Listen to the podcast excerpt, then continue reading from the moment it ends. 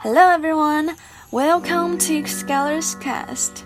From now on, we would like to try something new to read masterpiece The Little Prince. And today, we're going to read chapter 18. Hope you will like it. Chapter 18 The little prince goes looking for men and meets a flower.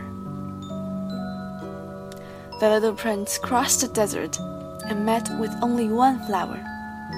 It was a flower with three petals, a flower of no account at all.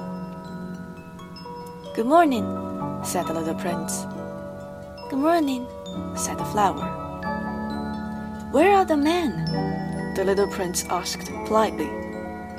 The flower had once seen a caravan passing. Men, she echoed. I think there are six or seven of them in existence.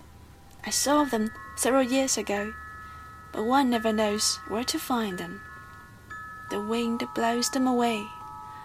They have no roots, and that makes their life very difficult. Goodbye, said the little prince. Goodbye, said the flower. And that's chapter 18.